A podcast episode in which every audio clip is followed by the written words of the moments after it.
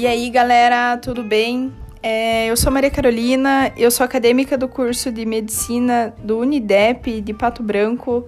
Estou cursando o sétimo período e hoje eu, eu vim aqui com mais três colegas do, da minha turma para a gente introduzir um assunto muito polêmico na sociedade atual, que é o suicídio. A Luana, ela vai explicar para nós então o que, que é o suicídio. Fala aí, Luana. Oi, gente, tudo bem? Então, o suicídio é um comportamento multifatorial que ele vai resultar da interação de vários fatores, sendo eles psicológicos, biológicos, genéticos, culturais e socioambientais. O suicídio é um ato deliberado que é executado pela própria pessoa, cuja intenção é a morte de uma forma consciente e intencional.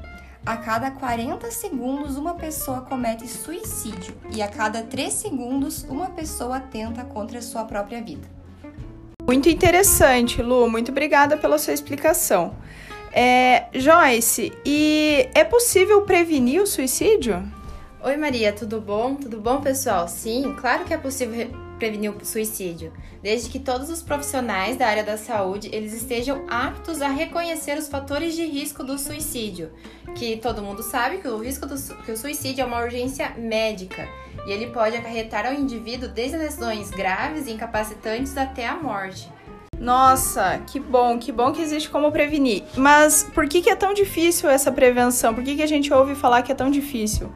Porque, Maria, durante séculos, ou até hoje ainda, o suicídio é considerado um tabu na sociedade, seja eles por motivos religiosos e morais, ou até culturais mesmo, que o suicídio é considerado um grande pecado e por esse motivo muitas pessoas têm medo de falar abertamente sobre o suicídio. É, né, Joyce? E é por todas essas barreiras que é tão importante que o profissional da saúde ele tenha condição de avaliar e identificar essas pessoas que estão nessa situação de fragilidade. E, Carol, existe fator de risco? Existe alguma coisa que faça a gente pensar mais em suicídio para uma pessoa do que para outra? Conta aí pra gente. Oi, Maria. Oi, pessoal. Então, é, há dois principais fatores de risco que podem é, predispor a, ao suicídio. Quem já fez tentativa prévia de suicídio, quem tentou se matar já cinco, seis vezes antes, é, tem mais chance. Quem tem doença mental como depressão, transtorno bipolar, alcoolismo, abuso de drogas, transtornos de personalidade, esquizofrenia também tem alta prevalência. Ah, em questão de gênero, os homens eles são que mais obtêm sucesso é, a cometer o suicídio, porém as mulheres são as que mais vão atrás. Uh, a genética também tá muito influencia, é, influencia muito a idade, os jovens sempre são os que mais tentam cometer hoje em dia. E também tem outros fatores sociais, é, sentimentos, há muita coisa envolvida.